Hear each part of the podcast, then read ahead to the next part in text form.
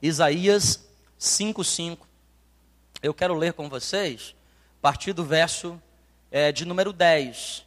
Isaías. Perdão, eu estou aqui ainda tentando me recuperar da gripe que não quer me deixar. 55, 10. Quero ler os versículos 10 e 11. Porque, assim como descem a chuva e a neve dos céus, e para lá não tornam, sem que primeiro reguem a terra e a fecundem, e façam brotar para dar semente ao semeador e pão ao que come, assim será a palavra que sair da minha boca, diz o Senhor. Não voltará para mim vazia, mas fará o que me apraz e prosperará naquilo para que a designei. Vamos orar? Obrigado, Deus, pela tua palavra, que é lâmpada para os nossos pés, que é luz para o nosso caminho, que nos dá fortaleza espiritual, que nos concede sabedoria, que nos traz segurança e nos revela o caminho para o céu através de Cristo Jesus. Obrigado porque a tua palavra nos alcançou e a temos gratuitamente para que possamos ter um rumo no mundo de tantas mentiras. Podemos crer na verdade que nos guia aos céus. Obrigado, Senhor, porque temos o teu Santo Espírito que faz com que a Bíblia seja mais que um livro, mais do que uma biblioteca, ela seja a tua palavra revelada para os dias atuais embora muitas vezes escrita num contexto totalmente diferente do nosso, o teu Espírito Santo nos ensina as verdades para que eu possa viver aqui em Boa Vista, bem para a glória do teu nome. Nos revela um pouco mais sobre ela nesta noite. É o que eu te peço em nome de Jesus. Amém. Amém, irmãos. Palavra que Deus profere não volta para Deus sem cumprir o que lhe apraz. E o Senhor aqui faz um, uma analogia. Assim como a chuva que cai,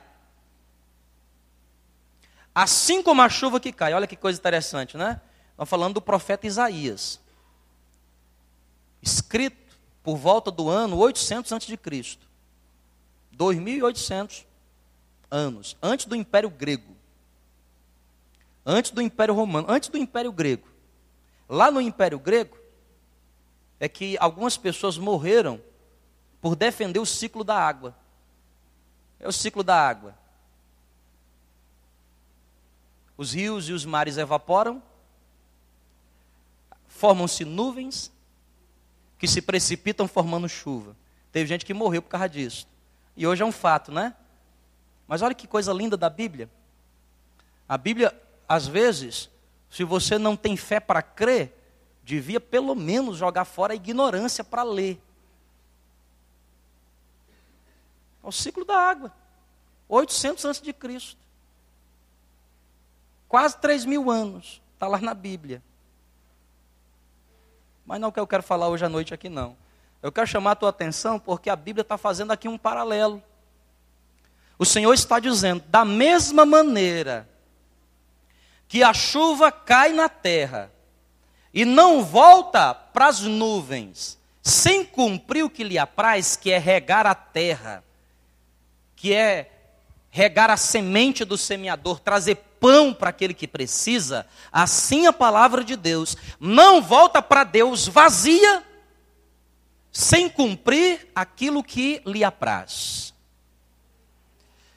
Nenhuma promessa de Deus volta vazia Nenhuma palavra volta para Deus sem antes cumprir aquilo que lhe apraz. Todavia, existem algumas promessas que Deus faz para mim e para você. E eu e você, chamados por Deus para receber essa chuva de Deus e dar uma boa colheita, acabamos não vivendo as promessas do Senhor. Eu quero falar nessa noite aqui sobre o tema quando as promessas de Deus não se cumprem na minha vida. A Bíblia diz que Deus não é homem para mentir, nem filho do homem para se arrepender. E tudo aquilo que ele promete, ele cumpre, porque ele é fiel e não pode revogar a si mesmo. Contudo, muitas vezes Deus faz promessas para o seu povo, para mim e para você. Só na Bíblia existem mais de 5 mil, só na Bíblia, direta e indiretamente. Por exemplo, falei de uma agora há pouco: se atentamente ouvires a voz do Senhor teu Deus. É condicional. Se você guardar os mandamentos do Senhor, eis que virão sobre ti e te acompanharão todas essas bênçãos. É uma promessa de Deus. Agora, para que ela se cumpra na minha vida, tem uma condição: se atentamente ouvir, se atentamente obedecer. Quando que as promessas de Deus, elas não se cumprem na minha vida? Quando é que essas promessas que Deus faz para aqueles que o amam? Tem alguém aqui que ama a Deus? Quem ama a Deus, levanta a mão para eu saber. Então Deus tem promessa para a sua vida. Há promessas de Deus para a sua vida. Quando é que essas promessas elas acabam não se cumprindo em mim? Às vezes Deus usa pessoas, nós cremos nisso. Deus usa pessoas, um vaso, um homem consagrado, uma mulher consagrada, e às vezes a palavra de Deus vem na boca da pessoa. E Deus nos faz promessas. O problema é que às vezes o tempo passa, os anos entram e também vão embora, e muitas vezes as promessas de Deus não se cumprem na nossa vida. Por quê? Quando é que isso acontece? Por que, que o tempo passa e algumas dessas promessas acabam não se cumprindo, se a própria Bíblia diz que ela não deve voltar para Deus vazia sem antes cumprir aquilo que lhe apraz? Eu quero passear com você em alguns textos para a gente entender um pouco melhor sobre isso.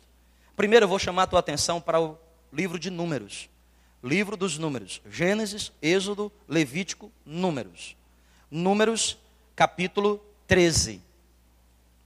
Todas as vezes que no meu coração a incredulidade, a promessa que Deus fez sobre a minha vida, ela acaba não se cumprindo. Todas as vezes que no meu coração a incredulidade brota, a promessa que Deus fez para a minha vida não, se cumpre, passa adiante. Olha o que diz aqui o livro de Números. Números, eu quero ler aqui, Raildo, por favor, a partir do versículo 25. Números capítulo 13, do, do capítulo 13, versículo 25 até o 33. Ao cabo de 40 dias, voltaram de espiar a terra. Deixa eu posicionar você aqui. Estou no livro de Números, que é uma repetição do livro de Êxodo.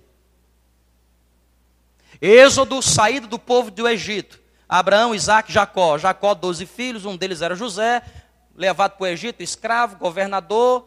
O povo tinha fome, todo mundo foi para lá, o povo se acomodou no Egito. Levantou-se um novo faraó que não conhecia nem José, nem queria saber de Deus, escravizou o povo 430 anos. Até que Deus chama Moisés e diz: Olha, eu tenho uma promessa para o meu povo que vai se cumprir nessa geração. Chega desse tempo de escravidão. Chega dessa situação dessa forma.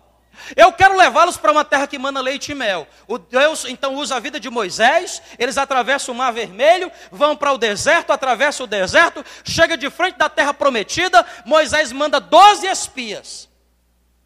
Um de cada tribo de Israel. Volta para o versículo 25, por favor. Versículo 25. Ao cabo de 40 dias. Depois de 40 dias, voltaram de espiar a terra. Verso 26. Olha o que diz o verso 26. Caminharam e vieram a Moisés. E Arão e toda a congregação dos filhos de Israel no deserto de Parã a Cádiz. Deram-lhes conta a eles e a toda a congregação e lhes mostraram o fruto da terra. Verso 27 relataram a Moisés e disseram: Fomos à terra que nos enviaste, e verdadeiramente é uma terra que manda leite e mel. Este é o fruto dela. Lá em Êxodo diz que eles levavam dois homens para levar um cacho de uva. Verso 28: O povo, porém, que habita nessa terra é poderoso. O Senhor chega para aquela geração e diz assim: ó, eu tenho uma promessa para você. Acabou o tempo de escravidão, acabou o tempo de dificuldade, acabou o tempo de prisão. Vou levar vocês para uma terra que manda leite e mel, e essa promessa é para essa geração, é para agora, não é para amanhã, é para hoje. Deus então levanta Moisés, mas por causa da incredulidade, toda uma geração sucumbiu no deserto. Quando que as promessas de Deus não se cumprem na minha vida? Todas as vezes que dentro do meu coração há incredulidade. Deus fala para mim, mas eu não creio na promessa. Deus diz para mim, mas eu não tomo posse dela em forma de fé, porque eu fico esperando a concretização e só depois que eu vejo é que eu vou crer. Nunca vai acontecer. Quem está entendendo, diga amém. Porque com Deus não é ver para crer. Com Deus é crer para depois o quê? Ver. Porque fé é a certeza das coisas que eu espero, mas a convicção daquilo que eu não vejo. Quando é que as promessas de Deus feitas para a minha vida não se cumprem? Porém,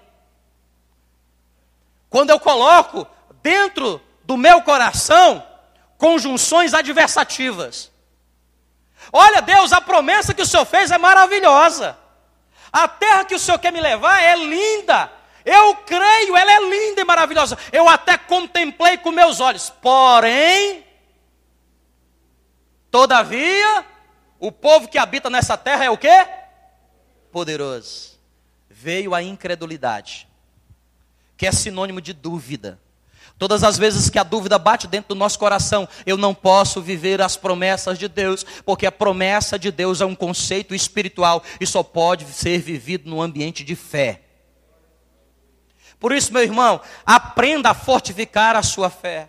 Quando Deus fizer uma promessa para você, cerque-se de pessoas, cerque-se de situações, cerque-se de gente que acredita naquilo que Deus prometeu para a sua vida. Porque uma palavra mal proferida pode levar embora a sua fé. Como Jesus descreve em Mateus capítulo 13: Eis que o semeador saiu a semear, parte da semente caiu à beira do caminho. A semente que caiu à beira do caminho é aquela semente que recebe com alegria, mas veio as aves do céu e levaram.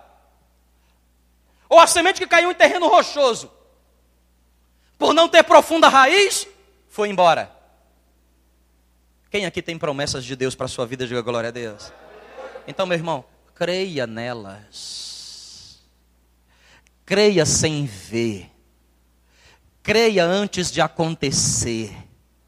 Creia, vi, irmão, vislumbre, sonhe com aquilo que Deus diz que vai fazer na sua vida, mesmo que ainda não tenha acontecido. O segredo é você começar a, a sonhar pela fé. Visione. Mas quem sabe você diga, pastor, mas a minha vida está norteada das circunstâncias, ao meu redor é, são os anaques, são gigantes, eu não tenho condição. Meu irmão, use a sua fé, porque o Deus que prometeu sobre a sua vida é fiel para cumprir. Vocês estão entendendo, gente? Visione. Viva como se, se já estivesse vivendo a promessa. Deus prometeu para mim que eu ia melhorar de vida, mas eu continuo morando na Pindaíba. Meu irmão, vislumbre como você morasse, meu Pai do céu, na mansão celestial. Acorda de manhã, o que, é que tem para comer hoje? Pão com manteiga. Você diz, o que, que é isso que maná do céu? pão com manteiga. Quem está entendendo, diga glória a Deus. Mas tem gente que tem mente de cafanhoto. O que, é que tem para comer? Pão com presunto. De novo, pão com presunto. Ah, não aguento mais. Vocês estão entendendo, gente? Amém ou não amém? Engravide da promessa. Sonhe com ela. Você já viu uma mulher grávida? Hã? Aqui na igreja tem um monte delas, né? Pelo menos ano passado. Esse ano está na hora de começar a leva de novo. né, que aqui é por temporada. Então a temporada vai começar. Eu declaro que a partir de hoje, em nome de Jesus. Então, irmãzinha, cuidado para você não beber muito daquela água lá que. Não é? Amém? Mas isso é para quem está casada, viu, irmã? Só chamar atenção, tá? É para quem é casada certinho, tudo bonitinho. Não vem chegar para mim, ai pastor, estava namorando, bebi da água da igreja. Essa água aqui é ungida. Essa água aqui é ungida, irmão. Não vem colocar culpa em mim, não. Não é? Às vezes tem uns que vêm aqui para colocar, vai na gabinete, vai colocar um macaquinho no meu ombro. O macaquinho é teu, sai daqui, esse mico não é meu, não. Oxi. Mas você já viu uma mulher grávida? Hum? Antes do filho nascer. Ela sonha. Mulheres grávidas que descobre que está grávida no primeiro mês, dois meses, não tem nem barriga, ela até faz uma força assim. Não é? Sim ou não? Israel. Não, eu estou só falando que a sonja, né? Eu falei Israel, mas eu quis dizer sonja. Engravide, meu irmão. Sonhe. Sonhe. Há uma promessa de Deus aqui para a nossa vida. Eu tenho dito aqui para a equipe, aqui para as pessoas, sabe? irmão, faz culto aqui, escuta, faz culto aqui. Nós somos uma igrejinha, irmão, uma igrejinha, mas faz culto aqui. Fala para esses livros que adore a Deus, faz as músicas. Pastores, prega a palavra como se você estivesse pregando para mil pessoas. Sonhe com as promessas de Deus. Vai comprar alguma coisa, vai além daquilo que você pode um pouquinho, meu irmão, um pouquinho. Faça o melhor. Se prepare já para o melhor de Deus para a sua vida. Não faça como um povo que tinha uma promessa para a sua geração: sair do Egito e viver no bem bom da terra prometida que manava leite e mel. Mas a Bíblia diz que aquela geração morreu no deserto. Por quê? Por que, que a promessa não se cumpriu? Havia incredulidade. Quando há incredulidade, nosso comportamento é como esse aqui, ó. Quando a incredulidade ela bate no nosso coração, nós olhamos, nós damos mais importância para as circunstâncias, para as coisas que estão ao nosso redor, do que para aquilo que Deus disse. Deus chegou para essa geração e disse: Eu tenho uma terra que manda leite e mel, vão lá ver. Deus disse: vão lá ver. O povo foi ver, mas ao invés de ficar concentrado no que Deus disse, o que é que Deus disse? Uma terra que mana leite e mel. O povo passou a olhar para coisas que Deus não falou. O povo é grande, a cidade é fortificada, os poços são profundos, esse povo é poderoso. Incredulidade é quando eu dou mais importância às circunstâncias que me norteiam do que aquilo que Deus está dizendo. Então não deixe a incredulidade brotar dentro do seu coração. Incredulidade é desacreditar que Deus tem poder para fazer na sua vida. Como é que era a posição de Josué e Caleb quando viu essa terra? Rapaz, a terra é boa. Você percebe? Uma pessoa que tem fé, uma pessoa de fé, é uma pessoa para frente. Uma pessoa que, que não tem credulidade dentro do seu coração é uma pessoa que é positiva. Josué olhou para aquela terra, e aí qual é o teu relatório? Rapaz, a terra é boa mesmo. A terra é excelente. E se Moisés tivesse perguntado, os caras estão falando que tem gigante. Tem gigante lá, é verdade, mas o nosso Deus é maior do que esse gigante, vai nos dar vitória. Quando nós temos fé, meu irmão, nós acreditamos que por mais improvável e impossível que seja uma situação, Deus ainda assim tem poder para realizar. Agora, quando a incredulidade bate no nosso coração, nós diminuímos Deus. O que é que esse povo fez? Pegou o Deus do universo, o Criador dos céus e da terra, aquele que fez tudo e todos, e colocou menor que um gigante. Menor que um, um gigante. Diminuiu o tamanho de Deus. Mas uma pessoa que tem fé, ela, por mais difícil que seja a situação, como é que é o nome dessa muralha? Muralha de Jericó. Olha para você ver como é que era a, mulher, a muralha de Jericó. A Bíblia diz que tinha uma casa. Raabe morava em cima do muro. Imagina que muro é esse, hein? Você pode construir uma casa. E a casa era tão grande que quando os soldados foram procurar, os espias, eles estavam escondidos na casa. Pensa numa casa grande. Não era casinha nem igual a minha a sua, não, filho. Era uma casa uma grande, ficava em cima do muro. Então Josué, quem sabe, olhou para aquela muralha e falou: Meu Deus, essa muralha é muito grande. O que Deus vai fazer aqui é tremendo. Eu não vou deixar de acreditar, porque se Deus disse que essa terra é minha, por mais difícil que seja, eu partirei para cima e vou conquistar. Meu irmão, a promessa de Deus ela volta e não se cumpre, ou ela passa para a próxima geração, todas as vezes que dentro do meu coração há incredulidade. Quem entendeu, diga amém. Números capítulo 20, por favor.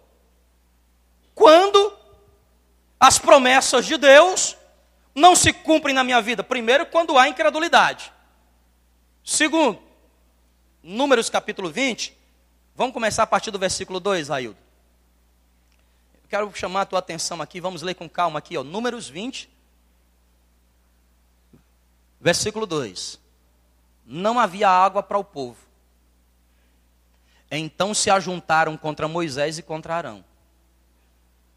Verso 3. E o povo contendeu com Moisés e disseram: Antes tivéssemos perecido quando espiaram nossos irmãos perante o Senhor. Para frente. Porque trouxeste a congregação do Senhor a este deserto? Para morrermos aí? Nós e os nossos animais, é o povo, duas milhões de pessoas contendendo contra Moisés e Arão no deserto. Verso 5. E por que nos fizeste subir do Egito?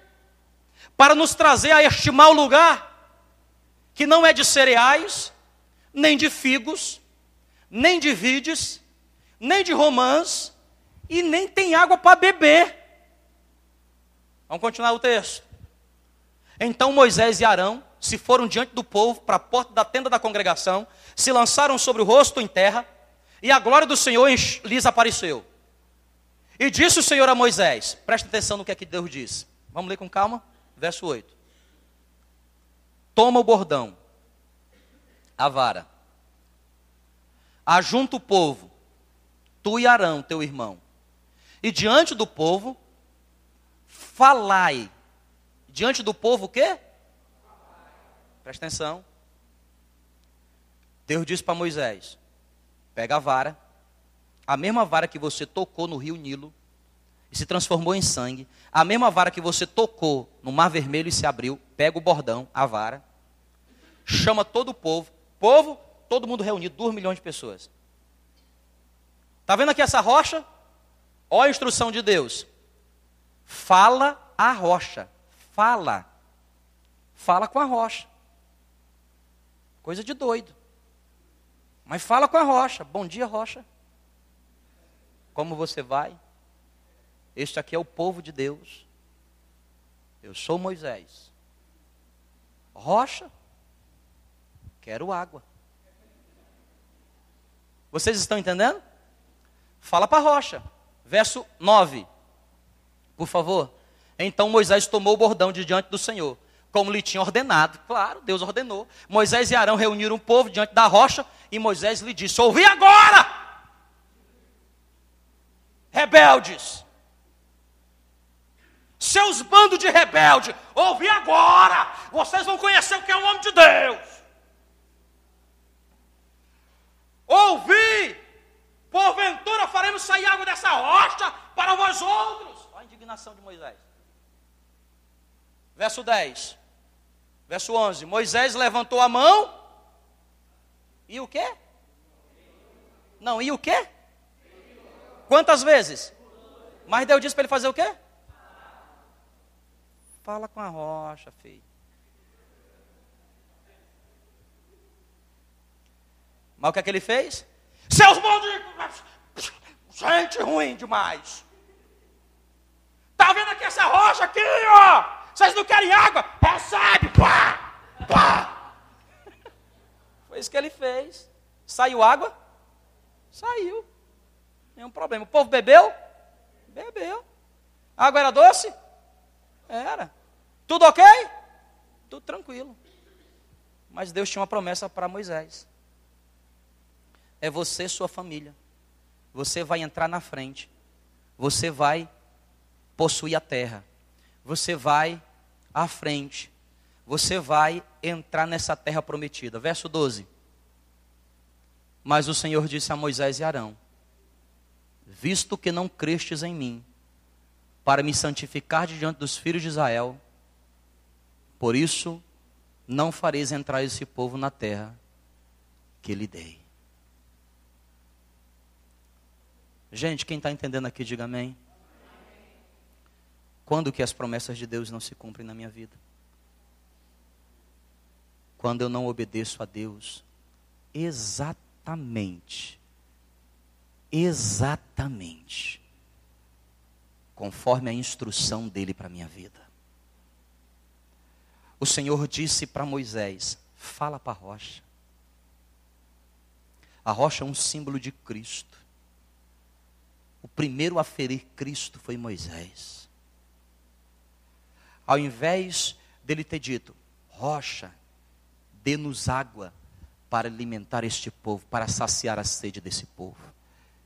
Ele indignado, quem sabe por causa da pressão sobre os seus ombros, ele indignado por causa de tudo que estava acontecendo, feriu a rocha e não obedeceu a Deus exatamente como Deus disse que tinha que fazer.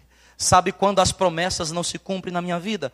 Quando Deus percebe dentro do meu coração o rastro da desobediência.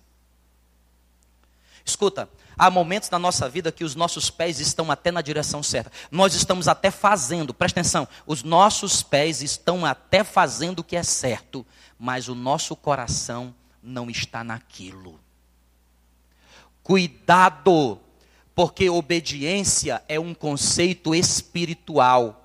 Obediência não é fazer para os outros ver. Obediência é fazer para que Deus perceba o seu coração. É obedecer a Ele, não é obedecer às pessoas. Cuidado, porque senão você fará que nem Saul. O Senhor deu uma instrução para Saul: acaba com todo mundo, com todos, não lhe poupe nada. Ele, quem sabe, com medo do povo, com medo de si, poupou mil bois, poupou o rei. E ainda deu uma desculpa esfarrapada, Senhor, eu poupei, ô Samuel, poupei, na verdade, que eu quero fazer um saco, é um culto que eu quero fazer para Deus. Eu quero fazer para Deus. Deus então chega para Saul, por meio de Samuel, e diz: Deus se agrada mais de sacrifício ou de obediência? Vocês estão entendendo, gente, aqui nessa noite? Presta atenção: obediência é um conceito interno, obediência é um conceito do coração. Você pode vender uma imagem para as pessoas de que você é obediente. Você pode achar que você está sendo obediente, mas Deus sabe lá dentro do seu coração se você está fazendo exatamente o que tem que ser feito. O Senhor Jesus nos conta uma parábola. Um senhor tinha dois filhos. Chega para o primeiro e diz: Faz isso. Ele disse: Não vou fazer. Chega para o segundo e diz: Faz isso. Ele diz: Vou fazer, papai. Claro que sim, papai. Mas o segundo acabou não fazendo o que disse que faria. E o primeiro que falou que não iria fazer, acabou fazendo. Presta atenção: quem obedeceu? O primeiro. Porque obediência é um conceito do coração. Quando que as promessas de Deus não se cumprem na minha vida? Quando no meu coração há incredulidade, mas quando também eu sou desobediente. Obediência, meu irmão, obediência é, é, é, é, como um incenso que sai da sua vida. Presta atenção, quem tem discernimento espiritual consegue perceber o cheiro da obediência. Quantas e quantas vezes eu estou aqui como pastor? Camarada está falando para mim que está obedecendo. Está obedecendo, diz que está obedecendo, mas não está obedecendo. Não, pastor, mas eu estou fazendo aquilo. Está fazendo, mas não está fazendo. Entende? É como dentro de casa tua mãe chega para você e diz: lava a louça. Aí você está lavando a louça, mas não está lavando. Entende? É como o professor que na sala de aula diz para você: faz a tarefa. Você faz. A resposta está certa, mas você não fez. Você entende o que eu estou falando aqui? Porque não fez de coração. Porque não obedeceu com uma boa intenção porque se irou, porque deixou a carne reinar sobre a tua vida. Obedecer é fazer por livre e espontânea rendição. Há pessoas que dizem que obedecem a Deus, mas só obedecem na pressão. Deus tem que mover céus e terra, tem que a circunstância apertar para ela obedecer. Mas há outros que no sussurrar de Deus já estão prostrados obedecendo e obedecem por livre e espontânea rendição. Elas dizem: Eu me rendo, Senhor, aos teus pés. Quem está entendendo o que eu estou dizendo aqui nessa noite, por favor? E para finalizar, quando que as promessas de Deus não se cumprem na nossa vida? Daniel capítulo 10. Livro do profeta Daniel, capítulo 10. A partir do verso 10. Daniel 10, 10. Eis que certa mão me tocou, sacudiu-me e me pôs sobre os meus joelhos e as palmas das minhas mãos. Ele me disse: Daniel, homem muito amado, estás atento às palavras que vou te dizer. Levanta-te sobre os pés, porque eis que te sou enviado. Ao falar ele comigo esta palavra, eu me pus de pé, tremendo. Me pus de pé, tremendo. Então me disse: Não temas, Daniel, porque desde o primeiro dia que tu aplicaste o teu coração a compreender e a se humilhar perante o teu Deus, foram ouvidas as tuas palavras. Não tenha medo, Daniel, porque desde o primeiro dia que você aplicou o seu coração a se humilhar diante do Senhor, o Senhor ouviu a tua oração. Olha o que diz o próximo versículo. Mas o príncipe do reino da Pérsia me resistiu por 21 dias. Porém, Miguel, um dos primeiros príncipes, veio me ajudar e eu obtive vitória sobre os, o príncipe da Pérsia e consegui trazer a resposta à tua oração. Irmãos, aqui há algumas, algo sério que eu preciso falar para você nessa noite. Quantas pessoas têm promessas de Deus? Quem sabe a promessa que Deus fez para a tua vida não vai se cumprir, vai se cumprir no teu filho. Porque você não está sendo obediente, não está fazendo exatamente, não está fazendo com o coração voltado. Ou porque, quem sabe, você não tomou posse no mundo espiritual, você não tem fé. Você não creu. Você diz que crê, mas na verdade você não está crendo. A incredulidade reina no teu coração. Mas nada é pior. Nada é pior do que as pessoas que desistem das promessas de Deus para as suas vidas toda promessa, toda promessa vai passar pelo teste da longanimidade. Escreva essa palavra, longanimidade. É mais do que saber esperar. Porque eu posso esperar o cumprimento de uma promessa de Deus, mas eu posso esperar sem ânimo. Eu posso esperar desanimado. Eu posso esperar o cumprimento. Ah, Deus, eu estou esperando há tantos anos o meu casamento mora, melhorar. Eu estou esperando há muitos anos o meu ministério decolar. Eu estou esperando há muitos anos o meu empreendimento se formar. Uma coisa é você esperar, outra coisa é você ter longanimidade. Quando você espera, você pode esperar de duas formas. Você pode esperar com bom ânimo, cabeça erguida, para frente, se alegrando, crendo na certeza de que aquilo vai se cumprir na sua vida. Então você não retrocede, você não arreda o pé, mas você pode esperar, empurrando com a barriga. Entende a expressão? Esperar empurrando com a barriga. Porque você não tem outra alternativa. A única alternativa que você tem é esperar. As pessoas que estão esperando desse jeito nem sabem, mas já desistiu. Eclesiastes diz: mais vale um vira-lata vivo do que um leão morto. Tem gente que é leão.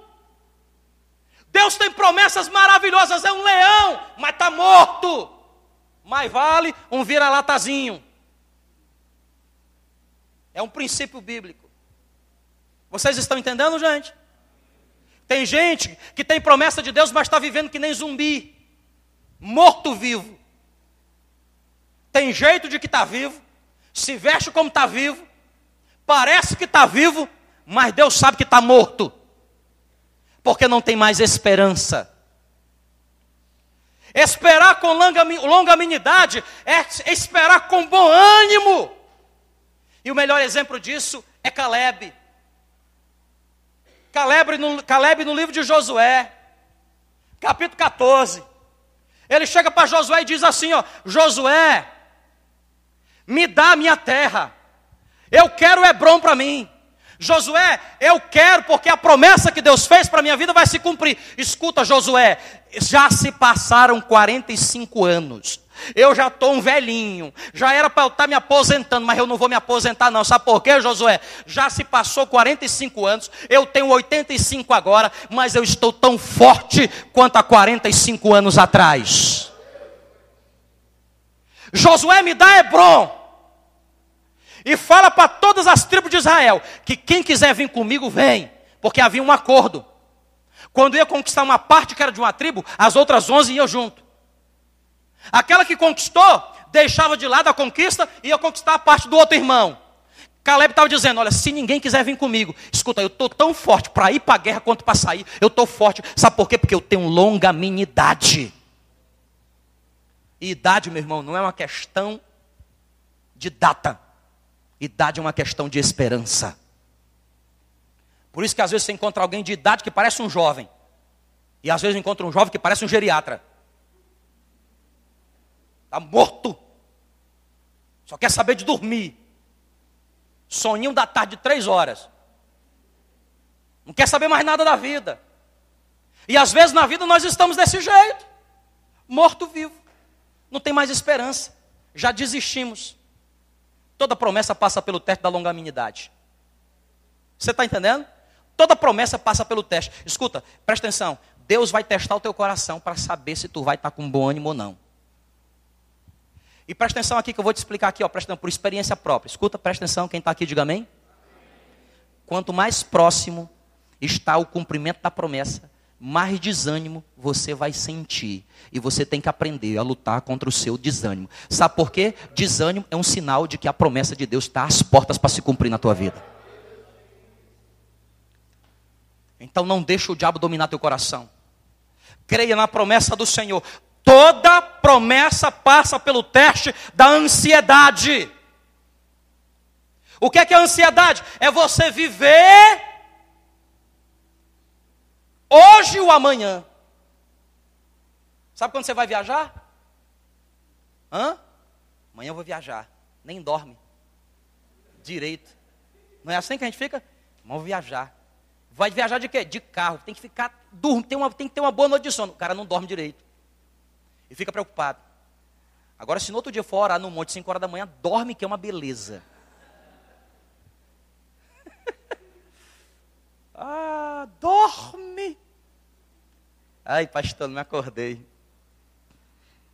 Mas você promessa, sai de férias. Meu pai do céu.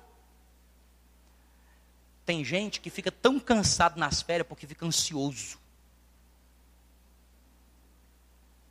A minha filha, Sara, ela é ansiosa em pessoa. Ela entra no carro e parece aquela propaganda. Já chegou? Já chegou? Aí eu encontrei uma brincadeira com ela. Qual é a brincadeira? Eu fico contando. Filha, quando eu chegar em 10 é porque já chegamos. E quanto tá, pastor? Papai, um. E fica demorando. Eu, dois. Aí ela sacou a brincadeira. Papai, não gostei da brincadeira. Não vamos contar até 10, não, vamos contar até 5. Aí eu, beleza, só que eu sou mais esperto que ela. Eu conto até cinco. Já chegou no dois? Ainda não, está no um e meio. Você está entendendo, irmão? A ansiedade leva a gente para viver o que a gente não tem que viver agora. A ansiedade leva a gente a viver o que não tem que viver agora. Toda promessa passa pelo teste da ansiedade. Deus prometeu sobre a minha vida. A, a pessoa fica, toda oração que ela faz, ela fica cobrando Deus. Deus, porque o Senhor prometeu. O Senhor prometeu. Deus, o Senhor, o Senhor prometeu, hein, Deus? Não, porque o Senhor disse. E eu me lembro, usou o profeta fulano de tal.